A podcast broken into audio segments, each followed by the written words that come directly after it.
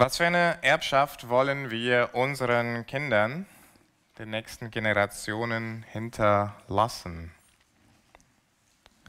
Wirtschaftliche Stabilität, eine gute Ausbildung gefolgt von einer guten Karriere, eine nachhaltige Welt vielleicht oder einfach gute Werte, die jede Gesellschaft braucht, um gut voranzukommen. Manche denken vielleicht ein bisschen mehr materiell, zum Beispiel eine Immobilie. Vor allem in München ist das ein hohes Gut. Als Christen und zwar als christliche Eltern und auch als Gemeinde, was soll unser Anliegen sein für die nächsten Generationen? Nun, die Bibel sagt viel darüber und ich glaube, das wird euch nicht überraschen. Die Prioritäten sind anders als das, was die Gesellschaft uns sagt, was wichtig ist. Und eines der absoluten Grundsätze ähm, oder ja, eine der äh, Grundsätze von biblischen Glaubens finden wir in 5. Mose 6. Das müsst ihr nicht aufschlagen, aber da steht, und das sind bekannte Worte für viele von uns, höre Israel, der Herr ist unser Gott, der Herr allein. Und du sollst den Herrn, deinen Gott, lieben mit deinem ganzen Herzen, mit deiner ganzen Seele und mit deiner ganzen Kraft. Diese Worte sind uns auch deswegen gut bekannt, weil Jesus zitiert sie ne, ähm, in Matthäus und die anderen Evangelien. Und er sagt, das ist das Erste, das ist das höchste Gebot, das Allerwichtigste. Aber vielleicht was weniger von uns wissen, ist, was direkt auf diese Worte folgt aus 5. Mose. Und das ist ein Auftrag. Hört dieser Auftrag. Und diese Worte, die ich dir heute gebiete, sollst du auf dem Herzen tragen. Und du sollst sie deinen Kindern einschärfen und davon reden, wenn du in deinem Haus sitzt oder auf dem Weg gehst, wenn du dich niederlegst und wenn du aufstehst. Interessant, ne? also der Grundsatz vom israelitischen Glauben, vom biblischen Glauben, direkt darauf folgt der Auftrag, das nicht nur für sich selbst zu halten, sondern das weiterzugeben an die nächste Generation. Und dieser Auftrag wird an vielen weiteren Stellen der Bibel wiederholt. Ich weiß nicht, was deine Prioritäten sind für dein Kind oder unsere Prioritäten für unsere Kinder als Gemeinde, aber es ist ziemlich klar, was Gottes Priorität für unsere Kinder ist. Ja, nicht die besten Noten, nicht die besten Arbeitsperspektiven, nicht finanzielle Stabilität, Nein, es ist dass Sie, Gott, seine Wege, seine Wundetaten und seine Gebote kennen. Dagegen zeigt uns die Bibel, was passieren kann, wenn christliche Eltern und Gemeinden das nicht tun. Ja, sie zeigt uns, dass jede Generation tatsächlich nur eine Generation entfernt ist vom geistlichen Abfall. Dazu lesen wir eine Stelle und das ist die Predigtstelle heute, Richter 2. Und wir lesen die Verse 6 bis 13. Das findet ihr in den Bibeln, die vor euch liegen, auf Seite 246 im vorderen Teil.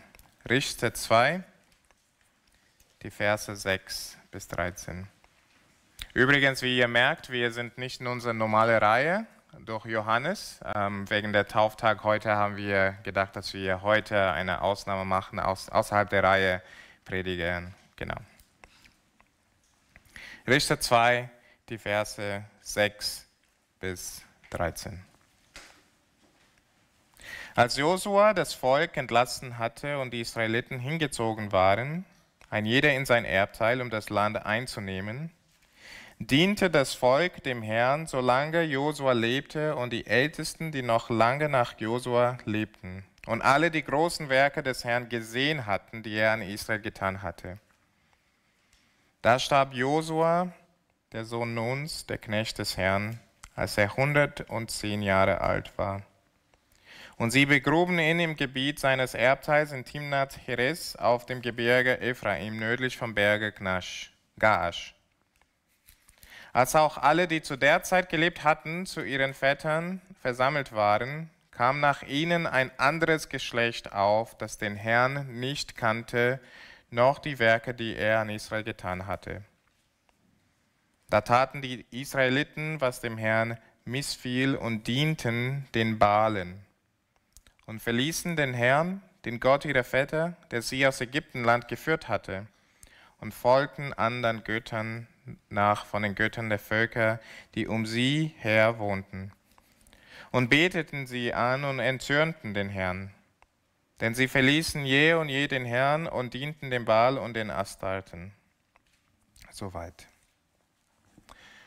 Wir befinden uns ungefähr im 14. Jahrhundert vor Christus, also diese Stelle hier. Das Volk hat das Land Kanaan unter der Leiterschaft von Josua, ihren Feldherr, eingenommen. Das Land ist größtenteils unter Israels Kontrolle und die Israeliten bewohnen jetzt die eingenommenen Städte und Dörfen. Dennoch gab es einige Städte, die von den Israeliten nicht eingenommen wurden. Äh, sie haben die Kanaaniter dort weiter wohnen lassen und das führte zu Schwierigkeiten für das Volk.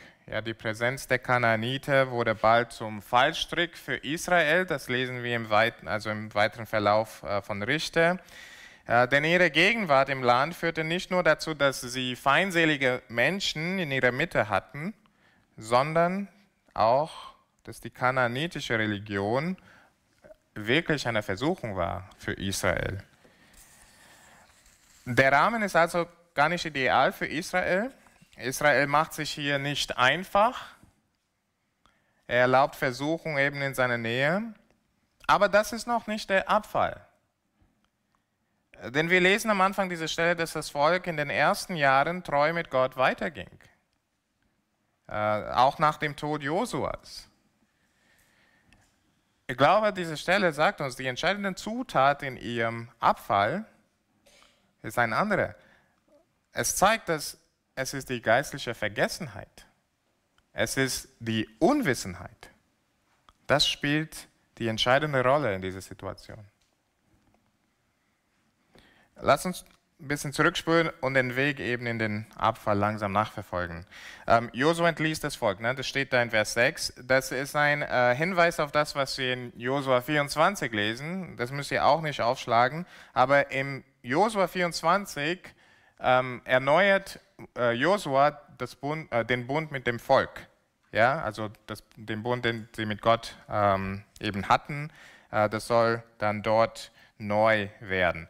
Ähm, und äh, davon liest man eben in Josua 24. Und an einer Stelle sagt Josua das zu dem Volk. Er stellt, er stellt sie vor eine Wahl. Er sagt zu ihnen, er wählt euch heute, wem ihr dienen wollt.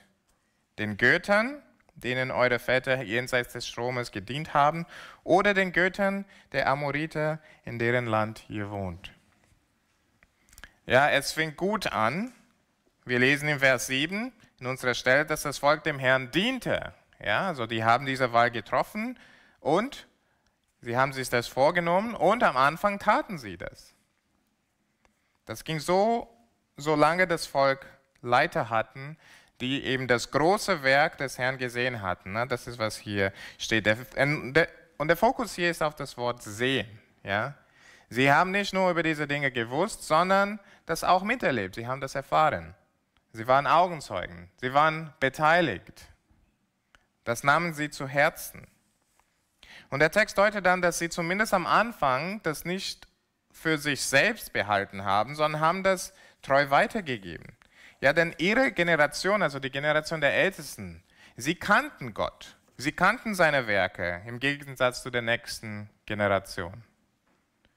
Ja, dass sie das Wort weitergegeben war auch so von Gott gewollt.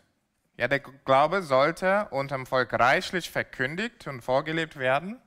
Das haben wir äh, am Anfang der Predigt gehört aus 5. Mose 6, 4 und 7.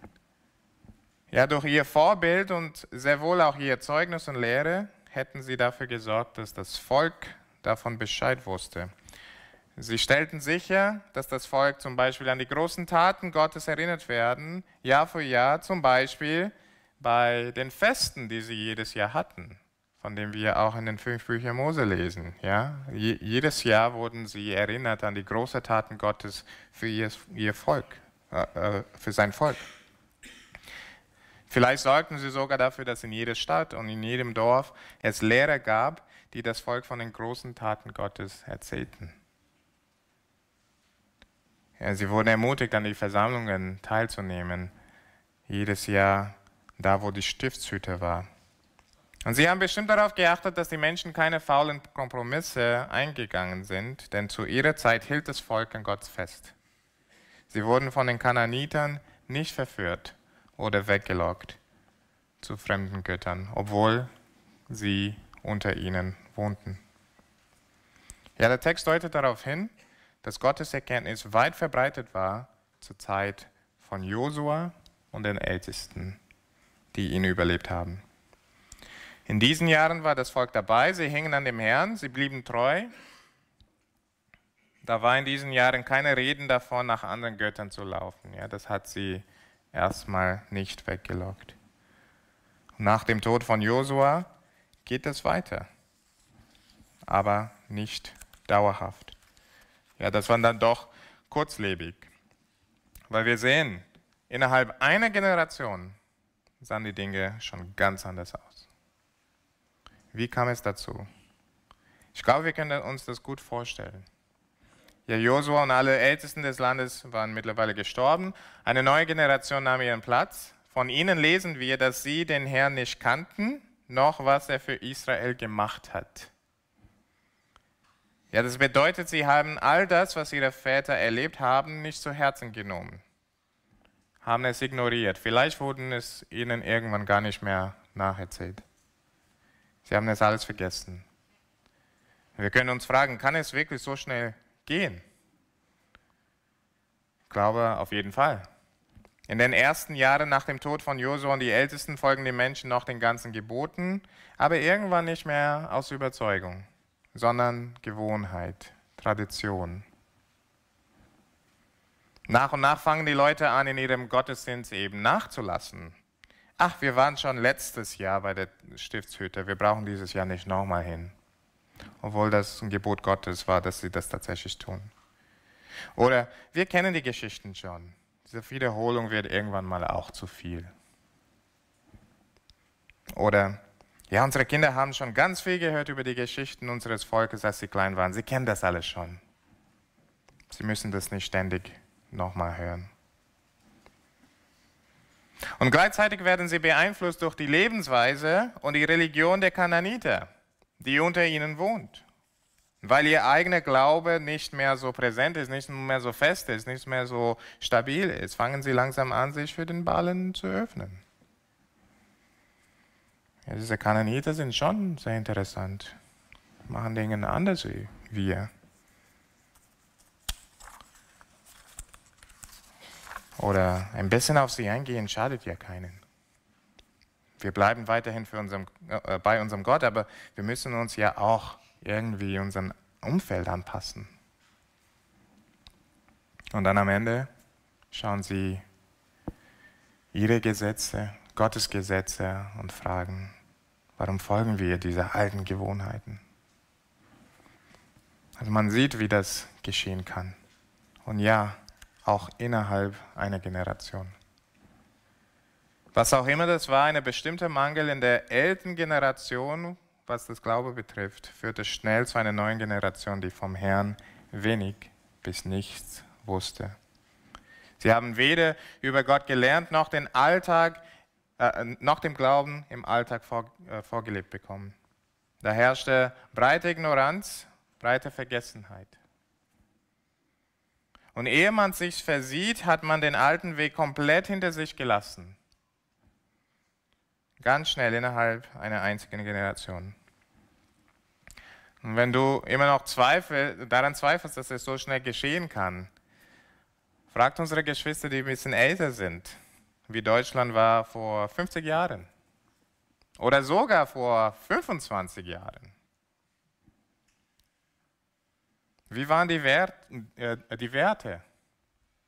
Wie haben die Menschen vor 25 Jahren getickt?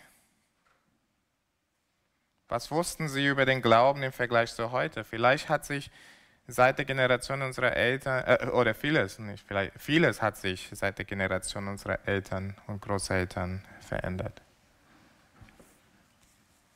Und das war auch damals so.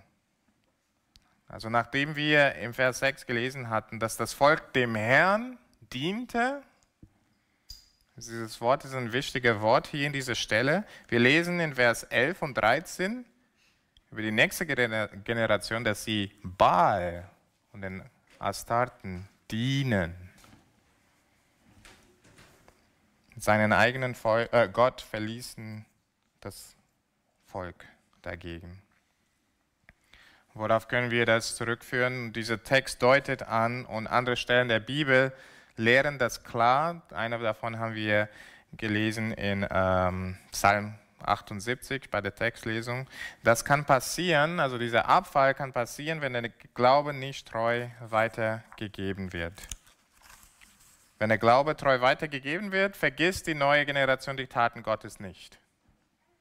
Ja, der Glaube soll an die Kinder weitergegeben werden, damit sie, also haben wir in der Textlesung heute äh, Psalm 78 gehört, damit sie auf Gott ihre Hoffnung setzen und die Taten Gottes nicht vergessen, sondern seine Gebote hielten. Und sehr ähnlich ähm, lehrte Mose schon, also vor Josuas Zeit, äh, Mose hat das schon ge gelehrt, als Israel noch nicht in das Land war. Er sagt zu denen in 5. Mose 4,9: Hüte dich nur und bewahre deine Seele gut, dass du nicht vergisst, was deine Augen gesehen haben und dass es nicht aus deinem Herzen kommt, dein ganzes Leben lang. Und du sollst deinen Kindern und Kindeskindern kundtun. Und die Botschaft ist ganz klar.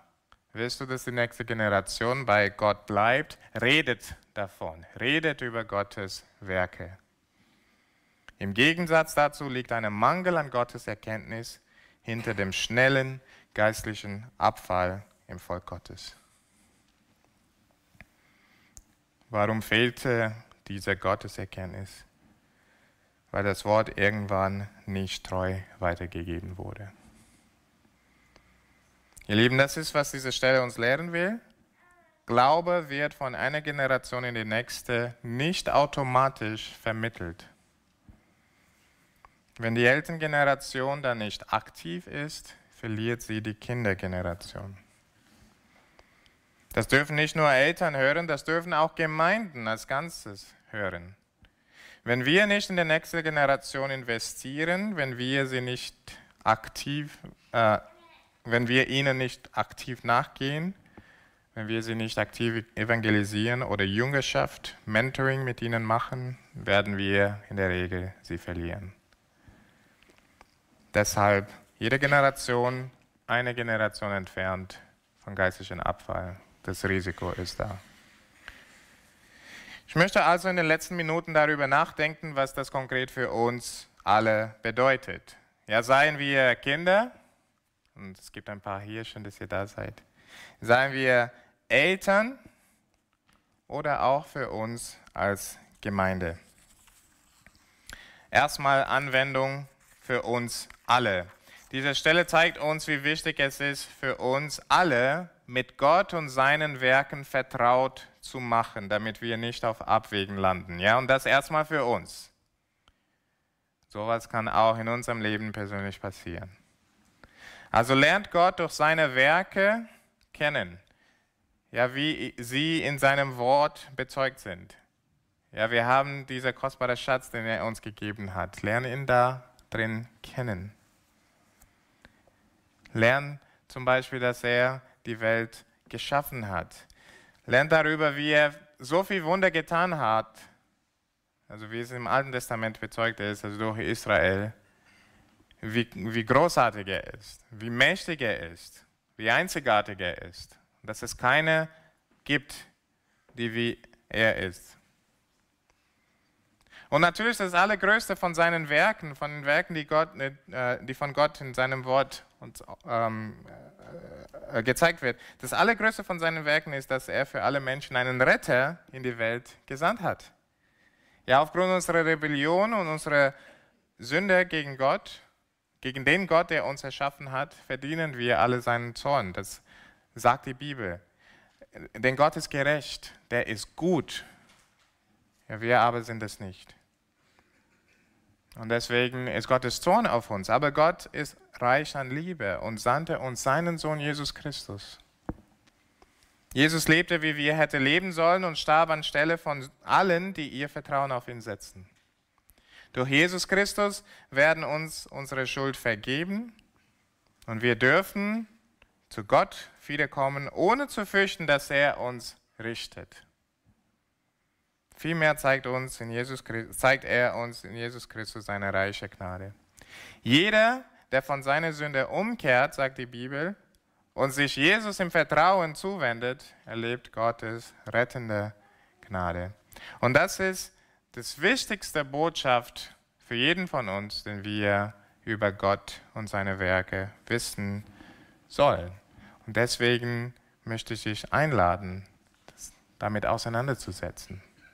Bitte sprich uns, äh, also sprich mich an nach dem Gottesdienst oder jemand, der dich äh, äh, neben dir sitzt. Was, was hat dieses, diese Botschaft mit sich? Ja, die Bibel nennt das Evangelium, ja, dass Jesus Christus für Sünde gekommen ist.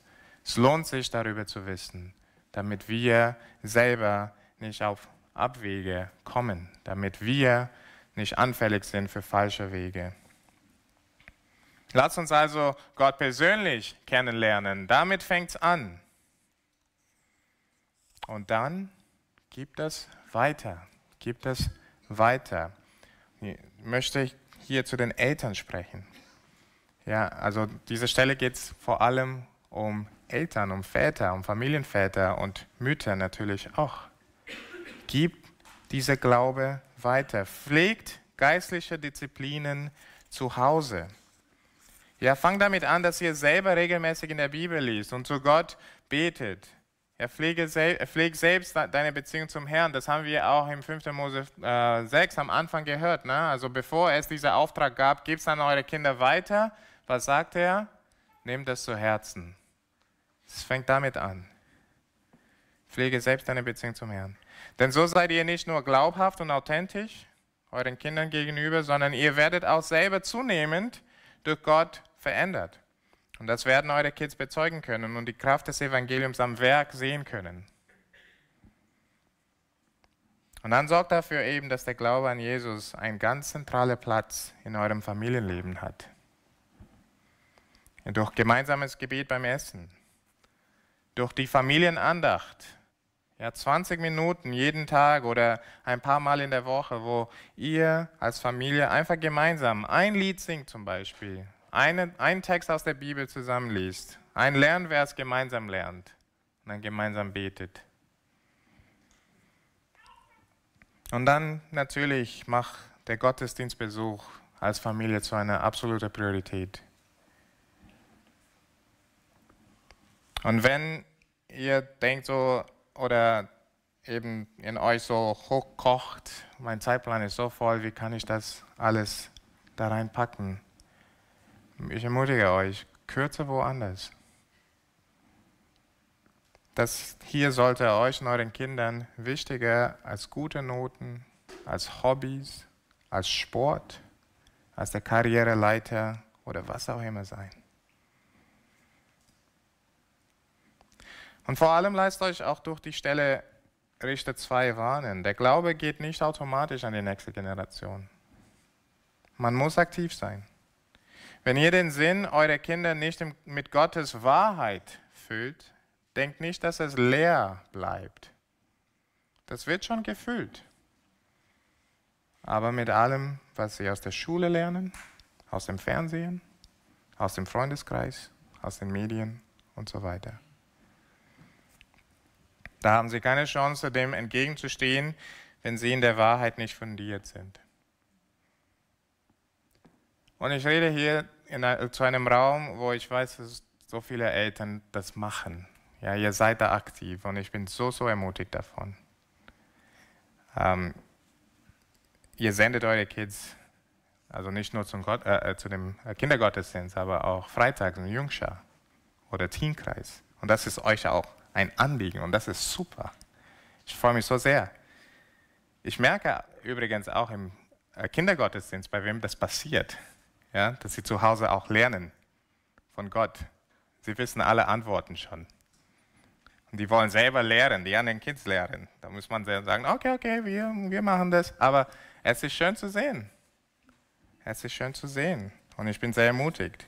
Ich möchte uns alle ermutigen, da weiterzumachen. Weiter so. Das ist richtig, das ist gut. Und ich weiß auch, dass es Eltern hier gibt, die sich da sehr bemüht haben und auch weiterhin Mühe machen, aber leider nicht so viel Frucht sehen. Euch möchte ich daran erinnern, dass die Errettung eurer Kinder letztendlich Gottes Sache ist. Wir können die Herzen unserer Kinder nicht ändern. Wir müssen, wir müssen uns also keine Vorwürfe machen, wenn das passiert. Ich möchte dich ermutigen, einfach betet für sie weiter und seht weiter. Denn Gott ruft christliche Eltern auf, im Vertrauen auf ihn zu sehen, auch wenn wir vielleicht die Früchte nicht sehen. Er sorgt in seiner Zeit für das Gedeihen. Bleibt also dran. Seid nicht entmutigt. Nun komme ich zu, zu, euch Kindern. Also es gibt nicht so viele, die sind meistens im Kindergottesdienst, aber es gibt auch ein paar hier. Schön, dass ihr hier seid. Ich habe zu euren Eltern über ihre Verantwortung geredet, aber euch möchte ich sagen, wartet nicht auf eure Eltern. Ihr habt hier in der Gemeinde viel Möglichkeit, über Gott und das Evangelium von Jesus Christus zu lernen. Ihr seid hier im Gottesdienst herzlich willkommen. Deswegen haben wir sie auch am Anfang des Gottesdienstes hier, weil wir wollen, dass sie mitbekommen, wie das Volk Gottes Gott zusammen lobt und preist. Das ist sehr wertvoll für sie. Aber wir haben auch äh, den Kindergottesdienst. Unter der Woche, wie ich gesagt habe, gibt es Jungschau oder eben Teamkreis. Und es gibt viele Menschen hier, die mit euch die Bibel lesen können, wenn ihr das möchtet. Auch privat zu Hause könnt ihr ihn kennenlernen, indem ihr die Bibel selber liest. Ihr könnt mit der Kinderbibel anfangen, das ist in jungen Jahren sehr hilfreich, aber traut euch auch die normalen Erwachsenenbibel zu lesen. Ich habe selber mit acht oder neun Jahren angefangen, die normale Bibel zu lesen und es ging. Ich habe zwar nicht alles verstanden, aber auf alle Fälle mehr, als das im Kinderbibel war. Und es hat mich auch schon in jungen Jahren so, so stark geprägt. Ihr habt die Möglichkeit, über Gott zu lernen, ihn persönlich und tiefer kennenzulernen. Macht Gebrauch davon. Es wird euch gut gehen, wenn ihr das macht. Ohne ihn ganz persönlich zu kennen, wird es dagegen früher oder später schief gehen. Ja, wie bei den Israeliten damals.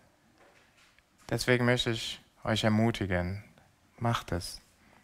Und auch hier weiß ich von einigen, die das machen, hat mich ermutigt neulich von einem aus dem Teamkreis, also der war in BU, aber jetzt im Teamkreis, zu hören, dass er schon die ganze Bibel gelesen hat. Super! Ja, sehr schön. Und dann Anwendung für die Gemeinde. Die Kinder sind die Zukunft eines Landes. Äh, gestern ähm, meine Frau und ich umgezogen nach Oberhaching und da hat äh, die alte Dame, die unter uns wohnen, mich angesprochen, hat gesagt, habt ihr Kinder? Habe gesagt, nee, noch nicht. Äh, Kinder sind sehr, sehr wichtig. Kinder sind die Zukunft unseres Landes. Hat sie richtig erkannt. Ähm, wir haben keinen Druck, keinen Stress, aber, aber das war schon lustig. Ähm, willst du die Zukunft Deutschlands positiv geistlich prägen? Investiert in Kindern. Das gilt auch für die Gemeinde. Das ist eine allgemeine Weisheit, aber es gilt insbesondere für die Gemeinde.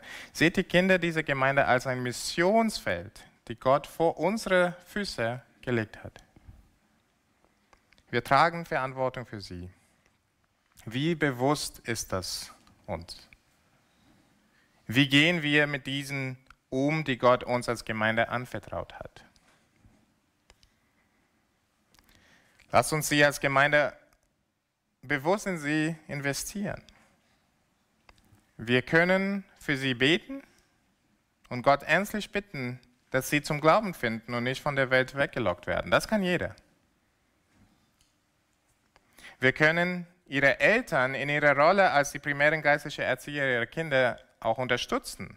Zum Beispiel nicht nur, dass ihr für die Eltern betet, aber auch, dass ihr ganz konkret die Eltern fragt, wie können wir euch unterstützen? Bitte sag uns. Lass uns wissen. Ihr könnt selber auch die Kids kennenlernen, Zeit mit ihnen verbringen, als einen Weg, sie geistlich auch zu prägen. Und das kann auf unterschiedliche Weise passieren. Das kann durch Mitarbeit im Kinderbereich geschehen. Das kann auch durch eine Patenschaft. Also viele von euch sind schon Paten von äh, Kids, von euren Freunden. Benutze das. Das ist eine Möglichkeit, sie geistig zu prägen. Aber ihr könnt auch ganz normale Freunde sein zu den Kids. Sie erstmal beim Namen kennen, sie begrüßen, das macht schon was mit ihnen. Sie werden mehr auf dich aufmerksam sein, wenn du das machst. Und dann kannst du mit deinem Leben Vorbild für sie sein. Oder du kannst es auch formeller machen durch eine Mentoring-Beziehung. Ich habe von jemandem hier aus der Gemeinde gehört, wie er, ähm, als er noch jung war, haben zwei Männer aus der äh, Gemeinde ihn einfach geschnappt und gesagt, hey, wir möchten in dir investieren. Willst du das? Und er hat gesagt, oh, okay. Ja, und das hat ihn so geprägt. Es hat ihn so geprägt. Die Teamkreis-Mitarbeiter und die Jungschau-Mitarbeiter machen das. Ich bin so ermutigt zu sehen, wie sehr sie in den Kids investieren. Über das hinaus, was am Freitag passiert übrigens. Aber das kann eigentlich jeder, der sich Zeit nimmt, ein Kind zu lernen, ein Kind kennenzulernen. Ich habe Zeugnisse eben gehört von Menschen, also ich habe schon erzählt, ne, von Menschen, die einfach angesprochen wurden von Menschen und gesagt haben, hey, ich möchte Zeit mit dir verbringen. Lass uns was machen, lass uns gemeinsam was machen, lass uns die Bibel gemeinsam lesen. Das hat sie so geprägt. Sei also selber offen dafür. Investiere in die Kids. Und wenn ihr noch keine Kinder kennt, könnt ihr damit anfangen, die Familien unserer Gemeinden anzufreunden. Jetzt gibt es die Möglichkeit. Bis vor kurzem hatten wir, also es war schwierig im Abendgottesdienst die jüngeren Menschen dort zu sagen, lernt die Familien kennen, weil da gibt es fast keine. Aber jetzt haben wir zumindest, also in dieser Probephase, haben wir das Problem nicht mehr, weil jetzt habt ihr Familien hier, die ihr kennenlernen könnt. Ja, freunde sie an. Ja, frag sie, wie du sie unterstützen kannst. Vielleicht babysittern. Und mit Babysitten meine ich nicht einfach so, nachdem sie ins Bett gegangen sind und jetzt seid ihr einfach da, um ähm, zu schauen, dass das Haus nicht brennt, aber auch tagsüber vielleicht an einem Samstag oder Sonntagnachmittag, ihr sagt, hey, wir nehmen eure Kids für ein paar Stunden. Und dann könnt ihr die Kids selber kennenlernen. Und Eltern, macht mehr Gebrauch von den jüngeren Mitgliedern der Gemeinde. Eure Kinder brauchen nicht nur gleichaltrige Freunde, sondern sie brauchen auch der coole, junge Erwachsene, der ihnen von Alter ein bisschen näher steht und ihm ein Glaubensvorbild werden kann. Lädt die jungen Mitglieder dieser Gemeinde, die ein Herz für Kinder haben, zu euch ein, sodass eure Kids sie erleben dürfen, auch außerhalb der Gemeinde. Und ihr dient dabei auch die hungrigen jungen Menschen, die sonst nur Ofenpizzen essen. Der Punkt ist, liebe Gemeinde, das ist nicht einfach die Aufgabe von ein paar Kindergottesdienstmitarbeitern. Das ist unsere Aufgabe als ganze Gemeinde.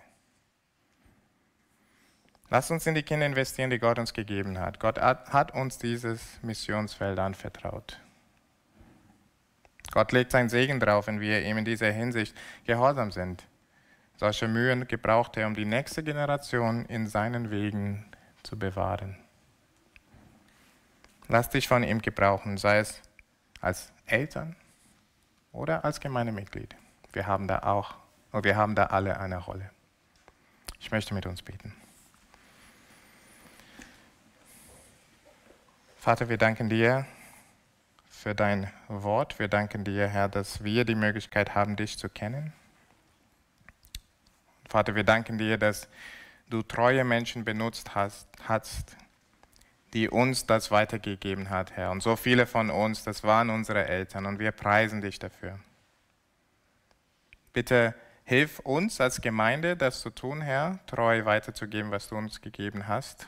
Auch ganz bewusst an, den, an die nächste Generation. Und ich bete, dass du auch die, ja, äh, die Väter und die äh, Mütter dieser Gemeinde zurüstest, Herr, das auch zu Hause zu tun. Gib ihnen Mut und Kraft dazu, Herr. Und bitte hilf uns als Gemeinde, sie auch in dieser wichtigen Arbeit äh, zur Seite zu stehen. In Jesu Namen. Amen.